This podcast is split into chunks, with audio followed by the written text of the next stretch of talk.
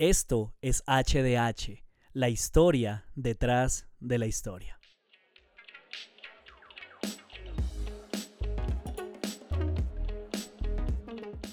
Bien, bienvenidos al episodio número 5 de nuestro podcast. Ya cinco episodios. Eh, ya se inició la temporada navideña, así que como que eso eh, demanda que haya más ruido en todo lugar, entonces les pido excusas si de pronto llegan a escuchar algún vecino o aquí en la misma casa, ya es complicado también buscar un espacio, hacer tiempo para para poder grabar, pero pues es algo que a mí me gusta hacer, entonces por eso sigue siendo una prioridad de la manera en que se pueda, siempre buscando pues eh, ofrecerles algo de calidad. Así que les doy la bienvenida a todos ustedes que hasta este momento se han conectado, que hasta este momento eh, han participado de, de cada uno de los episodios que se han subido, que han estado aprendiendo. Muchísimas, muchísimas gracias. Nuevamente quiero extenderles la invitación a que pasen la voz, que ustedes pueden hacer la diferencia en la vida de alguien y también apoyar el, el, trabajo que hacemos acá sencillamente con compartir una publicación, hablarle a otras personas de lo que hacemos acá. Así que pues eso es lo que hacemos como comunidad. Entonces ahí les, les encargo esa tarea. Pero bueno, quiero que entremos al, tema que nos concierne el día de hoy. Eh, este episodio tiene como título Una cita con el doctor de nuestras almas, parte 2. La semana pasada, y ya creo que ya hace 15 días más, empezamos a hablar acerca de lo que era la espiritualidad emocionalmente sana, ¿no?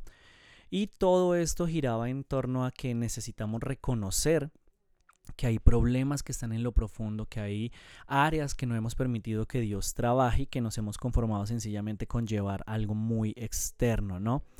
Y eh, también pues que eso conlleva que necesitamos involucrarnos en procesos de transformación y no solamente eventos ocasionales, ¿no? Si de pronto hay algún concepto que usted no entienda, pues ahí le recomiendo que se devuelva al, a los episodios anteriores para que pueda tener como mayor claridad. Entonces eh, eh, hablábamos acerca de que el cambio no solo se trata de, de eh, adquirir nuevos hábitos, ¿no? Sino que necesita una revolución en la forma en que nosotros percibimos cada uno de esos hábitos. Es necesario entonces hacer un, hacer un trabajo desde la raíz, en nuestro caso pues desde nuestra mente y, y redefinir realmente lo que significa eh, caminar con Jesús, lo que significan las prácticas espirituales para de verdad experimentar cambios en nuestra vida. Así que empezamos a ver 10 eh, síntomas que demuestran que espiritualmente una persona está enferma. La semana pasada hablamos de los primeros cinco, así que hoy quiero que hablemos de los cinco restantes. Son bastante, bastante retadores, hablan muy profundo a nuestro corazón, así que yo le invito a que usted esté alerta, que esté atento. Si puede tener un cuaderno en que tomar apuntes, sería maravilloso. Así que vamos con los cinco restantes. Refinador, quiero ser probado por el fuego. Toma todo lo que quieras. Señor, Aquí está mi vida. Limpia mis manos, purifica mi corazón, quiero arder solo por ti. Toma mi vida como sacrificio, quiero arder solo por ti. Maverick City Music. Entonces iniciamos con la lista. Quiero que sencillamente a manera de recorderis, le llamamos nosotros aquí en Colombia, eh, miremos cuáles son los 10 y pues nos vamos a enfocar en los últimos 5. Hace ocho días hablamos del número uno, usar a Dios para huir de Dios. Número dos, no hacer caso a los sentimientos de ira, tristeza y miedo. Número tres, ceder a las cosas malas. Número cuatro, negar el impacto que el pasado tiene en el presente. Número cinco, dividir nuestra vida entre laica y sagrada. Y aquí vienen los que vamos a trabajar el día de hoy. Hacer para Dios en vez de estar con Dios. Número 7. Excluir el conflicto de la espiritualidad. Número 8. Disimular la angustia, la debilidad y el fracaso. Número 9. Vivir sin límites. Y 10. Juzgar el viaje espiritual de otras personas. Entonces, el número 6. Hacer para Dios en vez de estar con Dios. Creo que esa es una de las luchas con las que yo más me pude identificar a medida que iba trabajando en este material, porque nos hace pensar precisamente en lo que dice eh, el título como tal, el síntoma. nos acostumbramos a creer que nuestra espiritualidad está ligada a las cosas que hacemos para Dios y no necesariamente a estar con Él, a pasar tiempo con Él. Entonces, orar y leer por conocer al Señor es algo muy raro hoy en día. En otras palabras, o sea, como que pasar tiempo en oración, pasar tiempo leyendo por el placer de conocer y, dejar que el Señor nos conozca, que la Biblia nos lea, como dicen algunos, eh, eh, no es tan común. Sencillamente lo hacemos para marcar como un, cumplido en la lista de compromisos que tenemos a nivel espiritual. Y entonces vivimos en una cultura que persigue eh, solo con el fin de recibir, ¿no? Entonces yo hago porque sé que ese algo me va a traer una recompensa.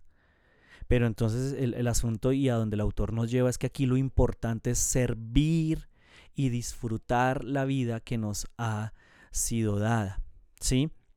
Pero en la mente de nosotros está la idea, no, quedan muchos sueños por cumplir, hay mucha obra que hacer para el Señor, tenemos muchos planes que hacer.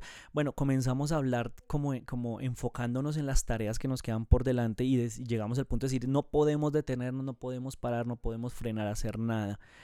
Y algunas personas, de hecho el autor lo menciona, pero algunas personas creo que alguna vez hemos pensado que personas como los monjes que están aislados en realidad no son personas espirituales porque no están siendo participantes activos de lo que Dios está haciendo en el mundo. Entonces ya nosotros hemos definido eh, mensajes muy claros como por ejemplo que trabajar mucho para Dios es una señal inconfundible de que la espiritualidad de esa persona es grandísima. O sea, por ejemplo, entre más esté llena una agenda de viajes, de actividades ministeriales, más espiritual es la persona. ¿sí? Hemos llegado a concluir que todo depende de nosotros y que nunca tenemos que detenernos mientras estemos vivos en la tierra. Ya habrá tiempo para descansar y parar en el cielo.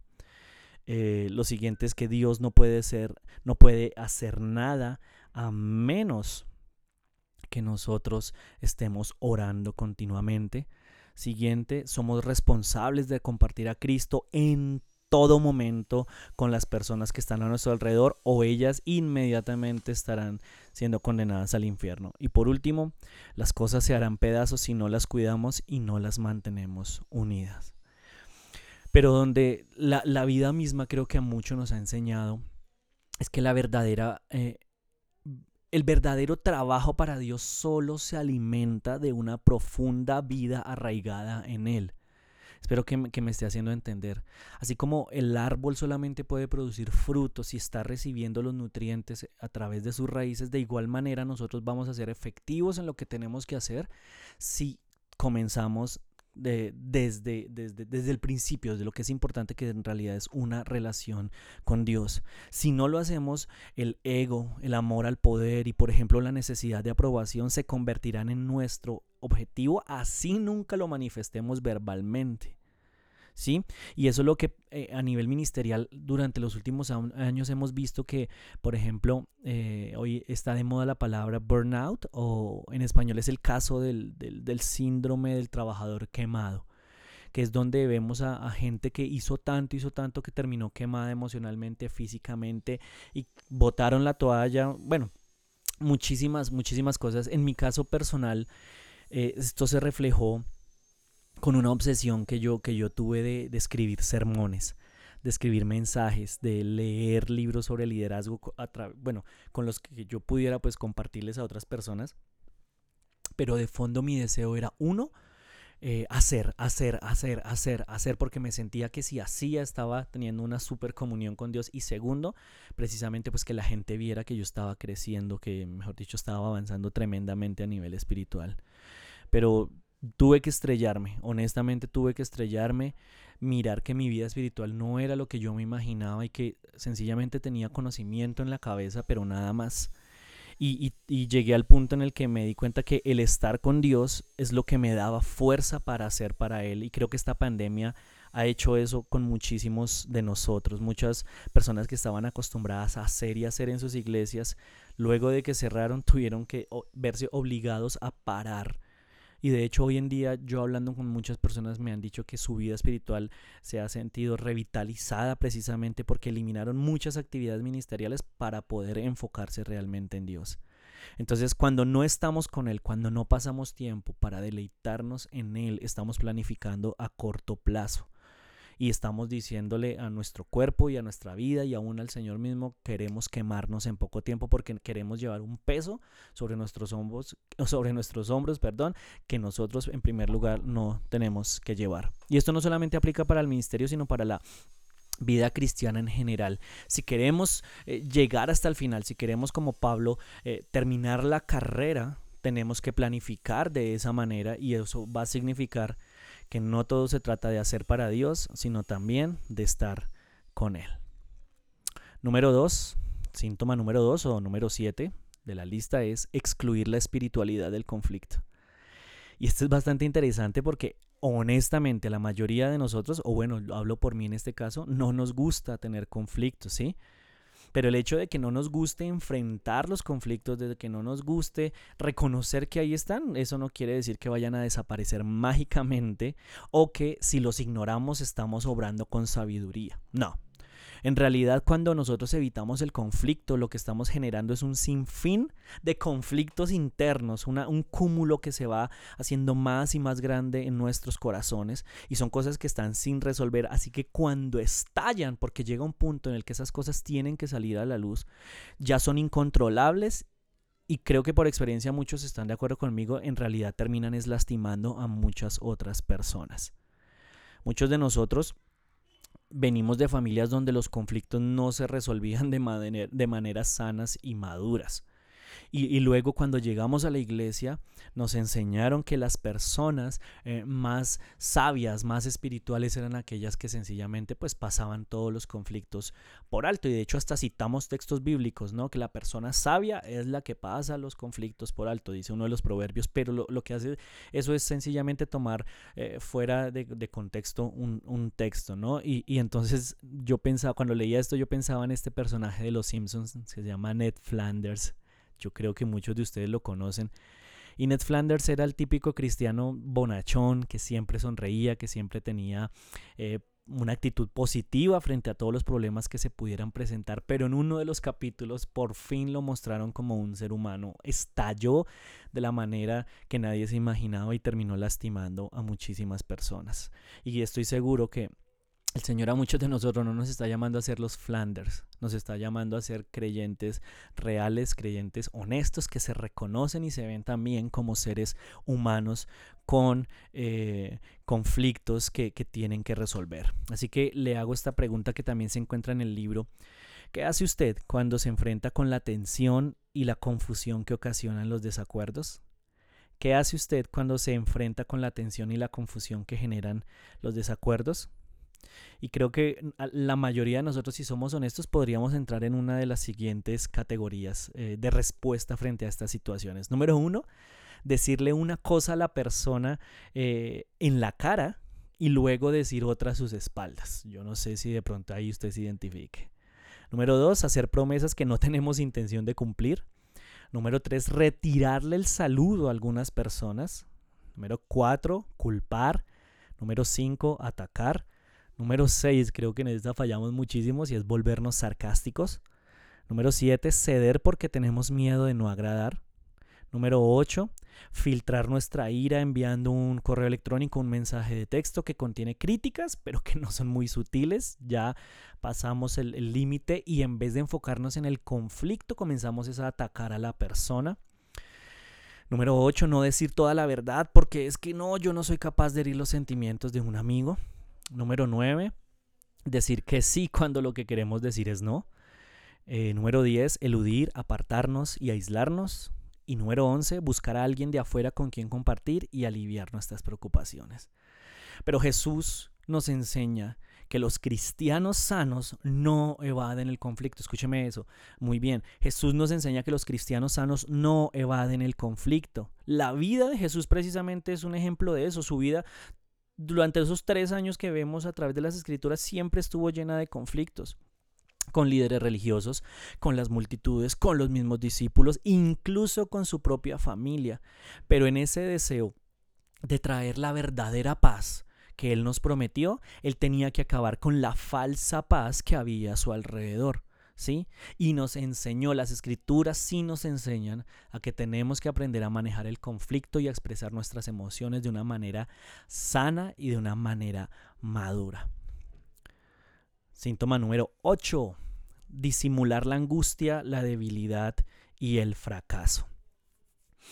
El pastor Steven Furtick es pastor de una iglesia en Carolina del Norte que se llama Elevation, Elevation Church. Esa iglesia para mí ha sido una bendición desde hace muchísimos años. De verdad que me ha inspirado en muchas áreas de mi vida. Y en uno de sus libros el pastor habla acerca de que todos nosotros tenemos tres versiones. Cada uno de nosotros eh, tiene un conflicto con tres versiones de sí mismo. La versión presente, la versión futura y la versión falsa. La versión presente es quien yo soy en este momento. La versión futura es la versión de nosotros que eh, nosotros con la que nosotros soñamos, con la que fantaseamos y con la, que con la que decimos internamente, uy, un día yo voy a ser así, un día voy a cambiar de esta manera, un día me veo como tal persona, o sea, yo me percibo de esta manera en unos años. Pero entonces como queda ese vacío entre la versión presente, entre lo que soy y no quiero ser, y entre lo que quiero ser pero no tengo todavía, entonces en la mitad aparece la versión falsa que es aparentar lo que en realidad no soy, sencillamente para disimular la angustia, la debilidad y el fracaso. Y esa, y esa presión que todos sentimos de presentar una imagen fuerte y unidos espiritualmente nos persigue a la mayoría nos sentimos culpables de no estar a la altura y de no alcanzar el nivel necesario, de no ver que cada vez estamos creciendo de a 10, 15, 20 escalones en todas las áreas de nuestra vida. Pero se nos olvida un principio básico que las escrituras cada, cada rato nos recuerdan y es que ninguno de nosotros es perfecto y todos somos pecadores. Ustedes recuerdan el caso de David y Betsabé, ¿no? David es infiel de una manera terrible, no solamente eh, adultera, sino también se convierte en asesino. Y trata de maquillar las cosas, trata de esconder todo lo que, lo que había hecho. Pero increíblemente cuando Dios lo confronta y él saca la luz, él siendo el rey, teniendo la potestad de ocultar todo lo que había sucedido, decide que en los libros se cuente esta parte de su historia. Y no solamente eso, sino que Él convierte esa experiencia en una oración que podemos encontrar en el Salmo 51. Es un salmo bastante conocido también y nos muestra lo que David experimentó porque se quiso mostrar tal como era. Y luego, por otro lado, tenemos al apóstol Pablo, el apóstol de apóstoles, el que escribió una gran cantidad del Nuevo Testamento, diciéndole al Señor, pidiéndole que por favor le quite ese aguijón con el que él estaba luchando, reconociendo que seguía siendo débil a pesar de tener la posición que tenía delante de la iglesia. Y, aquí es donde una uno de los argumentos que a mí me lleva a creer que todo lo que está escrito en la Biblia es verdad es que precisamente las escrituras no dan vueltas sobre los defectos y debilidades de los héroes de la fe, ¿no? Y, el autor aquí presenta una cantidad de ejemplos que yo quiero leérselos tal como están para que usted cobre ánimo, pero también para que se sienta retado a no dejar que la angustia, la ansiedad y la debilidad y el fracaso se conviertan en sus dueños. Moisés era un asesino. La esposa de Oseas era prostituta. Pedro le reprochó a Dios, Noé se emborrachó, Jonás era racista, Jacobo era mentiroso, Juan Marcos abandonó a Pablo, Elías ardió en ira, Jeremías era depresivo y suicida, Tomás dudaba, nuevamente Moisés tenía mal genio, Timoteo estaba enfermo del estómago, y todas estas personas siempre nos dan el mismo mensaje.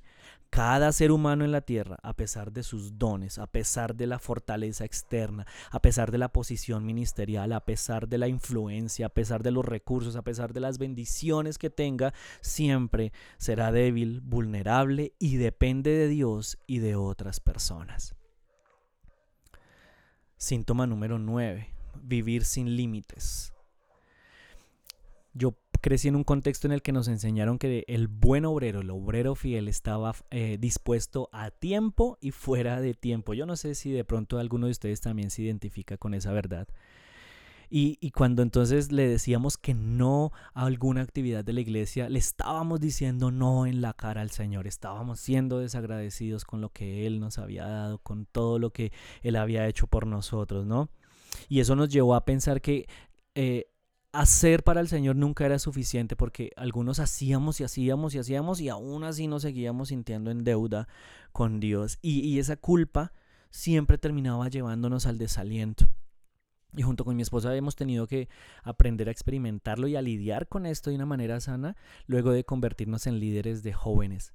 Porque uno siempre siente que eh, bueno, al principio sentíamos eso, no, hay que estar con los muchachos, hay que estar pendiente de ellos, hay que orar, hay que preguntarles, hay que involucrarnos en su vida, pero cuando alguno de ellos se negaba a todo nuestro cuidado, a toda nuestra atención y aún así decidía darle la espalda al Señor e irse, muchos de muchas de esas ocasiones nosotros nos sentíamos como los culpables, como fracasados, como líderes fracasados porque creíamos que no habíamos hecho lo que nos correspondía hacer que nos habíamos equivocado, que habíamos sido poco espirituales, que nos había faltado más oración, que quizá nos había faltado más ayuno, que quizá nos había faltado más contacto con estas personas y terminábamos desalentados y dudando de nuestro llamado. Pero por otro lado está el, otro extremo, ¿no? que son aquellas personas que abundan en nuestras comunidades, que son las que le dicen no a toda actividad porque sienten que no les beneficia de ninguna manera a menos que les beneficie, desean involucrarse en las cosas de la iglesia, pero bueno, eso es otro tema para otra ocasión. El tema central aquí es que eh, nosotros tenemos que entender que no podemos desligar nuestros límites de nuestra humanidad. No somos Dios. Y yo quiero que usted se lo repita, diga, no soy Dios. Yo no puedo servir a todos los necesitados del mundo o todos los necesitados de mi comunidad o a todos los necesitados de mi círculo porque somos humanos y cometemos errores. Y de hecho de ahí viene una, una, reflexión que debemos tener en cuenta y es que, por ejemplo, cuando Pablo dice todo lo puedo en Cristo que me fortalece, muchos de nosotros hemos tomado ese texto para aplicarlo a estas situaciones, pero el mensaje que Pablo estaba dando en esa situación era que él había aprendido a estar satisfecho en cualquier situación. La fuerza que recibió de Cristo no fue una fuerza para cambiar, negar ni desafiar sus circunstancias, sino fue la fuerza para estar satisfecho aún en medio de esas circunstancias y para entregarse a la buena voluntad de Dios por amor. Y si no me cree, si no está de acuerdo, si duda lo que le estoy diciendo, sencillamente mire los evangelios. Jesús se encontró con muchísimos enfermos. Jesús se encontró con muchas situaciones que requerían que Él interviniera y aún así la Biblia no nos muestra que Jesús haya sanado a todos, que Jesús haya respondido a las necesidades de todos. Muy pocos cristianos establecen una conexión entre el amor propio y el amor hacia los demás. Es que si yo no aprendo a amarme y a cuidarme, menos voy a ser capaz de cuidar y de amar a otra persona. Y por desdicha, muchos piensan que ocuparse de ellos mismos es pecado, ¿no? Entonces eh, vemos como algo egocéntrico, como hedonismo si se invita a la persona a que pare, a que descanse, a que diga no en ocasiones. Eh, específicas. Y si bien hemos sido llamados a servir, eso no lo podemos negar, lo que no podemos hacer es ofrecer servicio desde una vida vacía. Parker Palmer dijo lo siguiente, el cuidado de uno mismo jamás es un acto egoísta, es simplemente la correcta administración del único don que tengo, el regalo que poseo para ofrecer a otros y por el que fui puesto en la tierra. En todo momento podemos escuchar al ser verdadero y cuidarlo como es necesario, y no lo hacemos únicamente por nosotros, sino por los muchos otros cuyas vidas tocamos. Y por último, síntoma número 10, juzgar el viaje espiritual de otras personas creo que alguna vez yo lo escuché, ese es el deporte cristiano por excelencia, ¿no? Juzgar a los demás. Pero un monje, un monje, un padre del desierto, de hecho, de hace muchísimos años, de los primeros monjes en la historia de la iglesia, dijo lo siguiente, creo que es una frase que aunque han pasado muchísimos años, sigue siendo igual de válida para esta generación en la que nos encontramos y es, si estás ocupado con tus propios errores, no tienes tiempo de mirar aquellos de tu prójimo. Algunos de nosotros crecimos también con la concepción, no necesariamente porque nos lo hayan dicho, sino porque así lo percibíamos, que la labor pastoral, que la labor cristiana, que consistía precisamente en juzgar a los demás, siempre en decirles la verdad, en mostrar aquello en que se estaban equivocando. Eh, de hecho, utilizábamos textos como, no, yo soy una atalaya, yo tengo que estar ahí pendiente. Y si bien eh, el Dios de verdad nos llama, claro que sí, tenemos que decir la verdad, el asunto está mucho más en lo profundo, en el corazón y en la razón por la cual decimos las cosas, ¿sí? Entonces, esto ha llevado en realidad a que el caminar cristiano siempre se vuelva nosotros contra ellos. Mi grupo que tiene la verdad contra aquellos que necesitan enderezarse, que necesitan escuchar, porque si no, se van a ir para el infierno y se van a quemar allá. Y esa es la misma actitud que tenían los fariseos cuando Jesús tuvo que enfrentarlos. Ellos se creían los dueños de la verdad. Ellos se creían los que tenían todo el conocimiento y fuera de ellos, terriblemente, pues obviamente no había esperanza. Y a veces el problema es que muchas de esas cosas que nosotros utilizamos como superioridad moral no son más que nuestras preferencias personales. Como me visto, la música que me gusta, eh, bueno, de ahí para allá podemos hacer una lista larguísima. Y, y convertimos esas cosas en estándares morales que en realidad no lo son. Y entonces vivimos haciendo juicio de todo. Juzgamos. Esto, esto lo dijo el autor y se los voy a leer tal como está ahí. De hecho, yo me lavo las manos. Quisiera decirlo, pero pues para evitar conflictos. no, pero como estamos aprendiendo a manejar conflictos, lo voy a decir. Juzgamos a los presbiterianos por ser muy estructurados, a los pentecostales por su falta de estructura, a los episcopales por sus velas y sus oraciones escritas. Criticamos a los católicos romanos por su opinión de la cena del Señor y también a los católicos ortodoxos del mundo oriental por su extraña cultura y adoración por los ídolos. Amén. Pero como dijo Jesús, a menos que saque primero la viga de mi propio ojo, sabiendo que tengo puntos ocultos importantes, yo en realidad soy el peligro, no la persona que está enfrente mío. Yo debo ver el gran daño que el pecado ha hecho en cada parte de lo que soy, en las emociones, en el intelecto, en el cuerpo, en la voluntad y en el espíritu, antes de intentar sacarle la astilla del ojo a mi hermano. Ahora, para terminar, después de esta larga de, de, de esta lista larga de 10 síntomas, yo quiero que usted reflexione sobre cuáles son aquellos con los que usted batalla. Que usted haga ese ejercicio personal porque a menos que sepamos con qué batallamos, cuál es nuestro enemigo, pues obviamente no vamos a poder vencer. Pero para cerrar quiero sencillamente llevarlos a lo siguiente. ¿Cuál es la cura? Bueno, después de que nos hacen pensar en todo esto, ¿qué hacemos? El autor propone dos dos salidas, si se puede decir así, dos procesos en los cuales involucrarnos, que son la salud emocional y la espiritualidad contemplativa. Y solamente a manera ilustrativa, porque no quiero quedarme ahí, ya hemos trabajado tres semanas con esta cuestión de formación espiritual, pero más adelante quiero que lo retomemos en una nueva temporada.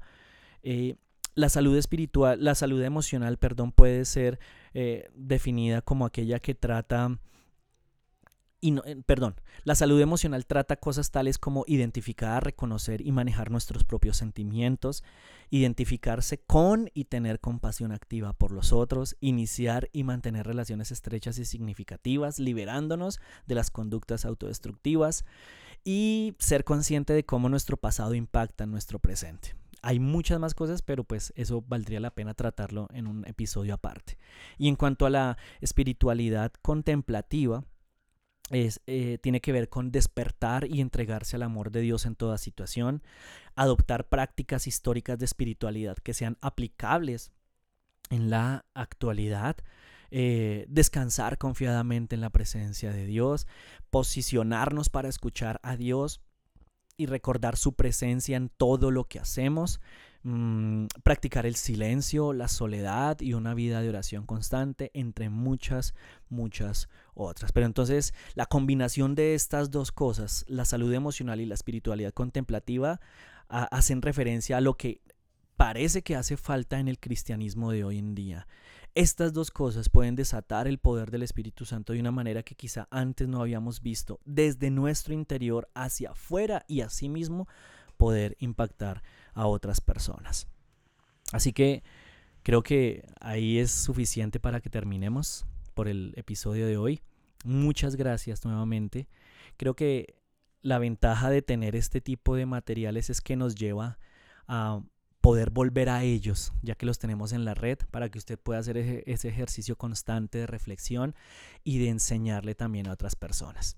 Entonces, igual, si hay dudas, si hay inquietudes, pueden escribirme a través de nuestro perfil de Instagram y con gusto pues trataré también de responder porque de igual manera eso me va a llevar a aprender. Entonces, un abrazo. Recuerden que esto es HDH, la historia detrás de la historia, su podcast. Eh, es el podcast para los que no pueden ir al seminario. Y nada más, un abrazo a la distancia y nos vemos en un próximo episodio. Chao.